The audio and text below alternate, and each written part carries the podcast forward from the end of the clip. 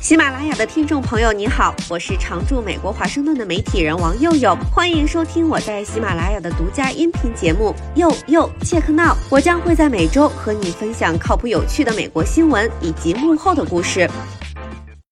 大家好，我是王佑佑。各位股神最近战绩怎么样？今年开年以来，美股三大指数跌跌不休，标普百和纳指已经进入熊市。从华尔街到华府，再到美国老百姓的餐桌上，大家都在聊一件事儿：通胀。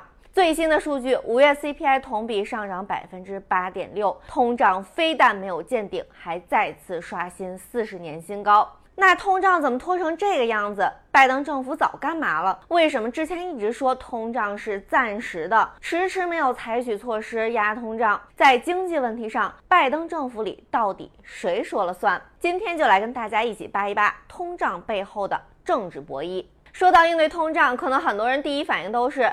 财政部长肯定在制定经济政策上发挥主导作用啊！美国现任财长耶伦之前在奥巴马政府做过美联储主席，在经济圈里以勤奋和严谨而备受尊重。论资排辈，他肯定得在决策层里一言九鼎啊！但事实上，这位重量级的财长被边缘化了。耶伦属于那种说话温和的技术官僚，习惯于美联储那种更可预测和衡量的世界。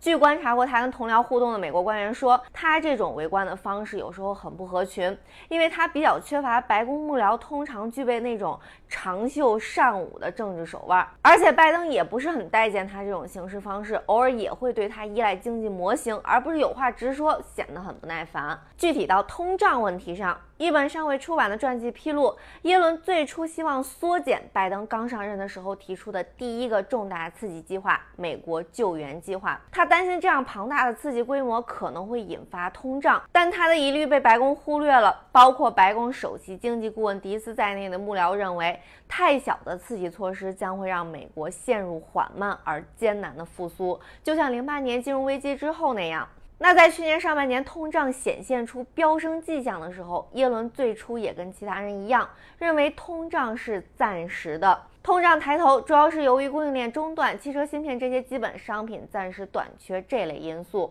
但到去年九月，耶伦对通胀的看法就已经发生了改变。当时他派财政部的手下跟白宫分享过实时的分析，表明价格压力比之前认为的更加广泛顽固。但这些分析又被白宫忽视了。耶伦自此也一直保持沉默，直到今年五月三十一号，耶伦首次在 CNN 上向美国公众承认，他对。通胀的路径判断错误。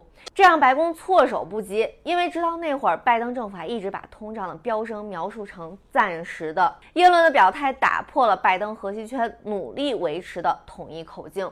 接下来，耶伦并没有就此打住，而是继续跑调。六月九号，耶伦断然反驳了拜登关于企业贪婪助长通胀的论点，而拜登本人则在第二天又重申了这个观点，指责埃克森美孚和其他石油公司利用高油价。中饱私囊。耶伦和总统之间的公开分歧，导致最近许多保守派媒体闻到了血腥味儿，把火力集中在耶伦身上，想把通胀的锅扣在他的身上。而对于耶伦来说，确保自己不会成为替罪羊的方式之一，就是把锅分给美联储。几个月前，耶伦就说，对抗通胀。主要是美联储的工作，而不仅是耶伦，拜登也在公开表态里一直把应对通胀的责任甩给美联储。而在在去年大部分时间里，美联储主席鲍威尔一直用暂时性来描述高通胀的性质。跟耶伦一样，鲍威尔也认为通胀的根源是疫情造成的供应链问题，而不是更持久的因素。他在2020年最后一次记者会上第一次用“短暂”这个词来形容通胀，之后在2021年初改为“暂”。时性，直到二零二一年十一月三十号，鲍威尔改口说是时候弃用“暂时性”这个词儿来描述高通胀了。这个时间点也是很微妙的。这也是政治影响通胀应对的一个体现。虽然说美联储在许多方面都有极大的独立性，但美联储主席的任期总会在新总统任期开始后的一年内届满。拜登不仅有权重新任命美联储主席，还有权任命多个美联储职位。在鲍威尔改口的前几天，十一月二十二号，拜登刚宣布提名他连任。这也解释了为什么在二零二一年底通胀加速上涨之际，美联储依然拒绝采取行动。一部分原因可能是美联储经济学家真的认为通胀是暂时的，但还有很大一部分原因是拜登把美联储主席任命推迟到了十一月下旬。如果美联储在二零二一年下半年开始加息，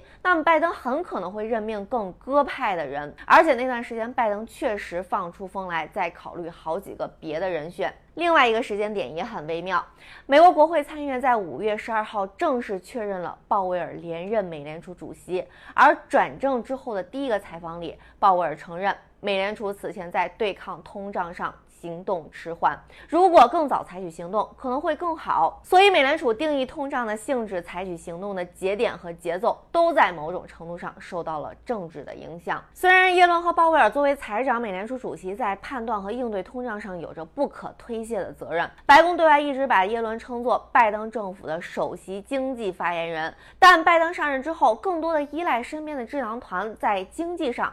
主要是白宫国家经济委员会主任迪斯，还有幕僚长克莱恩。相比之前，特朗普会派财长姆努钦去跟国会谈美国史上最大的财政刺激计划——新冠援助计划这样的重大立法事务，拜登则派了迪斯，而不是耶伦，向参众两院推销重大开支计划。而根据内部反映，在拜登上任前九个月，幕僚长克莱恩甚至一直都没有邀请耶伦参加财政部应该参与的战略会议。那白宫幕僚。揽了多大的活儿就得担多大的责任呀！密歇根大学消费者信心指数的最新数据显示，自1980年那次短暂的经济衰退以来，美国人对国家和他们自己的前途从未感到如此悲观。而大多数选民不赞成拜登处理通胀的方式。美国媒体就爆料，拜登对他的幕僚们提出了应对高油价的解决方案特别失望，而白宫幕僚们对在十一月中期选举之前有意义的。降低通胀的前景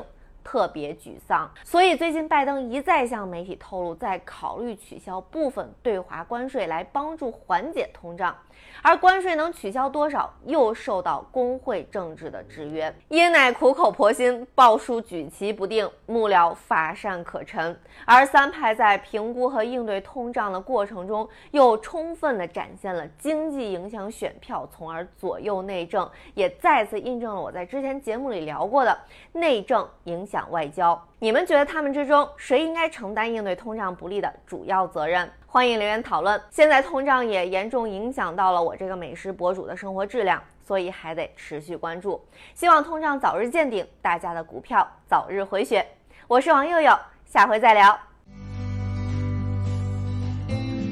以上就是本期节目，我是王佑佑，欢迎在喜马拉雅订阅收听。佑佑切克闹，我们下期再会。